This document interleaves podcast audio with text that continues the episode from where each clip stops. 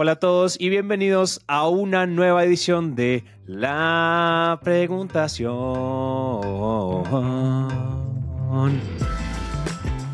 ¿Qué tal mi vibrato? ¿No? ¿Lo disfrutaste tremendo, o no? Birri, tremendo. Se nota que has estado practicando, me encanta. Estaba practicando, estoy en, estoy en clase de voz. Y se nota, gracias, gracias.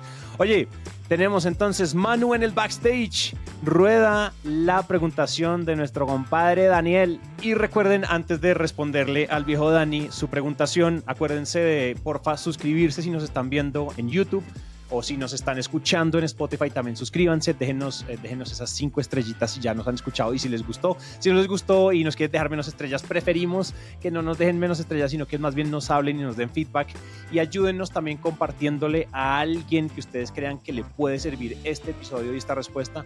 Probablemente todos tenemos colegas que pueden estar teniendo las mismas preguntaciones, guiño, guiño. Entonces compártanlo, ¿listo? Ahora sí, respondamos esto.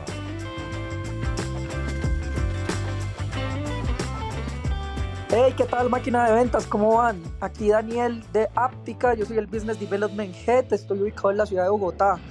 Eh, equipo, una pregunta ya desde el área comercial. No sé si hay un capítulo donde ustedes lo hayan mencionado, pero me encantaría conocer su perspectiva sobre la forma en la que se articulan las diferentes áreas con el área comercial, sea financiero y operaciones, por ejemplo hablar sobre fricciones, cómo se están eh, enfrentando los retos entre articular las, las áreas y trabajar en equipo en pro de la compañía. Gracias por su respuesta.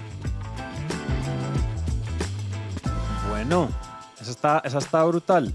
Creo que, yo creo que, o sea, a mí, gran pregunta, viejo Dani, fans de Áptica, aquí va nuestra, nuestra respuesta. Creo que lo primero, creo que es aclarar varias cosas y es, lo mínimo que tiene que suceder ¿cierto? Lo mínimo que tiene que suceder es tener canales establecidos de comunicación lo más informales posibles. Es decir, hay una, hay una cosa que a mí siempre me molesta que yo veo en las empresas y es que entre el área de ventas, nosotros entre vendedores y nuestro sales manager, todos por Slack, por Telegram, por WhatsApp y somos súper, ¿no? Somos los más amigos de la vida. Pero cuando hay que hablar con finanzas o, hablar con marketing o hablar con los de operaciones, les mandamos un correo. Querido equipo de operaciones, quisiera por favor saber el estatus de, yo creo que de una, o sea, deberíamos aplanar las comunicaciones. Y yo creo que eso ustedes ya lo están haciendo, pero solo por si algo hay una cosa y es que ventas con finanzas, ¿cuál debería ser el objetivo? Ventas con finanzas tienen que cuidar el margen, ¿cierto? Y la rentabilidad. De eso tienen que estar hablando constantemente, porque muchas veces hay negociaciones, muchas veces hay que cambiar el alcance,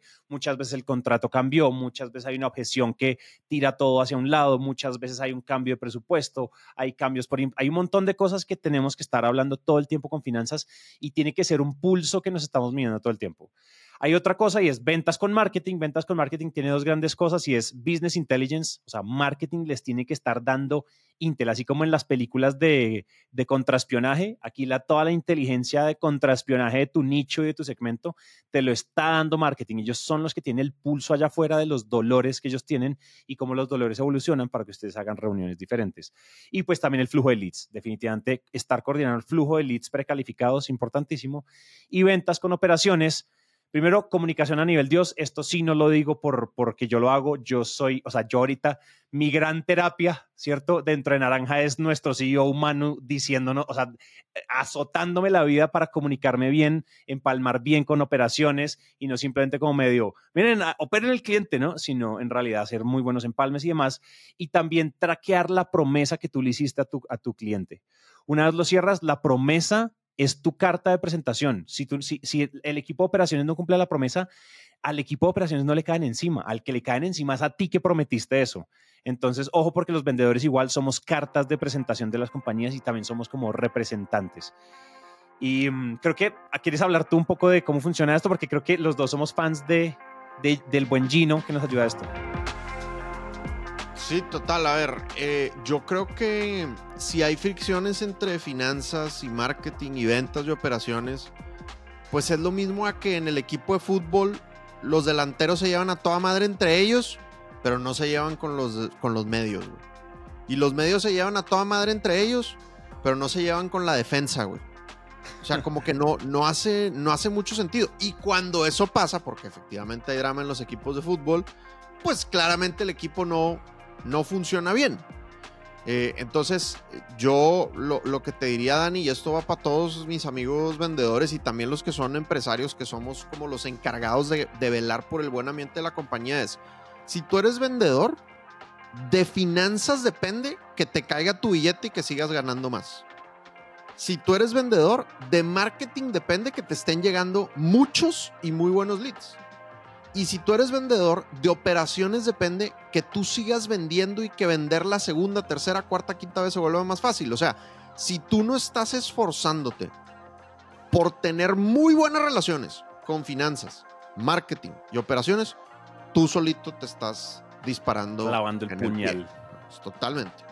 Ahora, ¿cómo lo hacemos nosotros en, en Sandler? Que gracias a Dios ahorita tenemos un equipo demasiado lindo, güey. O sea, somos amigos entre todos, nos llevamos muy bien. No ha pasado siempre así en mis, en mis empresas. He tenido, he tenido drama, he tenido fricciones o he tenido guerra fría o he tenido pasivo-agresividad, ¿no? Tal, a veces, a veces la, la, violencia o la fricción no es declarada, sino que está por debajo de, de, la piel, se corta, se corta con un cuchillo en el aire. Eh, entonces, yo lo primero que te diría es, procura que en tu empresa haya una actitud de que no haya drama. O sea, la verdad, hay gente que objetivamente es dramática. Hacen pedo, güey. Se alimentan del drama. Sí, cabrón. Les gusta hacer pedo, güey. Entonces, pues esa banda, güey, si tú tienes una persona así en la empresa, vato, puta, difícil, güey, que no haya drama en la compañía. Entonces, en todas mis empresas no es un valor que esté escrito, pero alguna vez sí lo llegué a escribir, de hecho, con, con, un amigo con el que nos íbamos a asociar y que de hecho al final no, no, los, no nos asociamos, seguimos siendo muy amigos, pero no nos asociamos y literal pusimos por escrito, no aceptamos a la gente que, que, trae, que trae drama. Entonces, creo que tiene que haber un valor, o sea, si tu empresa se empieza a parecer a telenovela mexicana, compadre, puta, güey, de verdad, eso, o sea, tienes que cortarlo de raíz, ¿no? Lo otro es, eh, tanto Santi como yo utilizamos un sistema que se llama EOS de Gino Wigman, que está escrito en el libro de Traction. Y el último capítulo de Traction se llama precisamente Traction y habla de la cadencia de las reuniones. Cada cuánto deberías de tener reuniones. Y lo que dice Gino Wigman es que tú deberías de tener una reunión de planeación anual, una reunión de planeación trimestral y una reunión, un checkpoint semanal. Entonces, nosotros así lo hacemos y están todas las áreas. No es que esté toda la empresa, porque depende del tamaño de tu empresa, pero están todos los líderes. Entonces, por ejemplo, en mi empresa ahorita están los siete líderes, estamos presentes en todas esas reuniones. Entonces, y siempre empezamos con buenas noticias personales de la semana. Entonces uno cuenta que logró cumplir su meta de ejercicio, el otro cuenta que la hija se graduó de primaria, el otro cuenta que logró una meta financiera personal. Entonces, entre todos siempre empezamos con buena vibra y nos conocemos y somos amigos entre nosotros. Y aunque trabajamos todo remoto, no, no, la mayoría del equipo no está en Bogotá, donde Terry y yo estamos, pues sí procuramos vernos tan pronto como, como se pueda. No, no hemos logrado al, al nivel zafarrancho que tiene Naranja. Que tú los, que lo haces anual o semestral.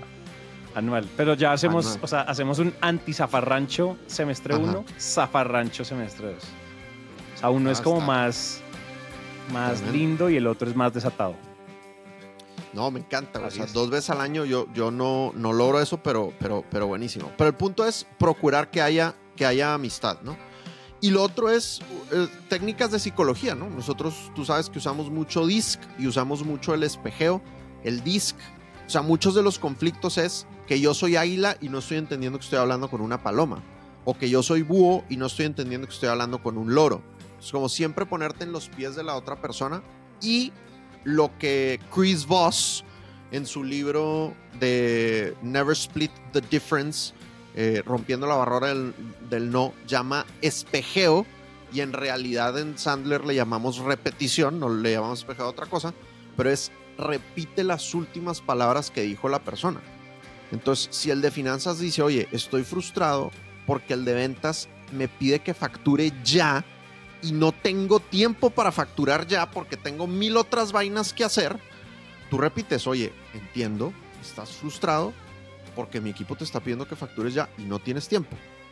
O sea, solo el repetir lo que la persona está diciendo hace que la persona se sienta validada, se siente escuchada. Y ya primero repite y luego empieza a negociar.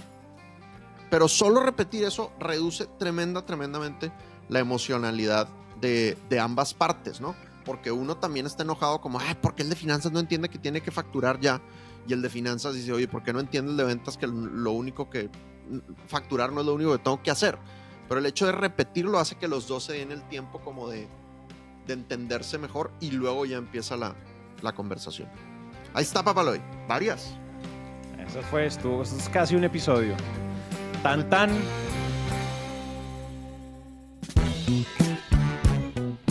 La preguntación. La preguntación.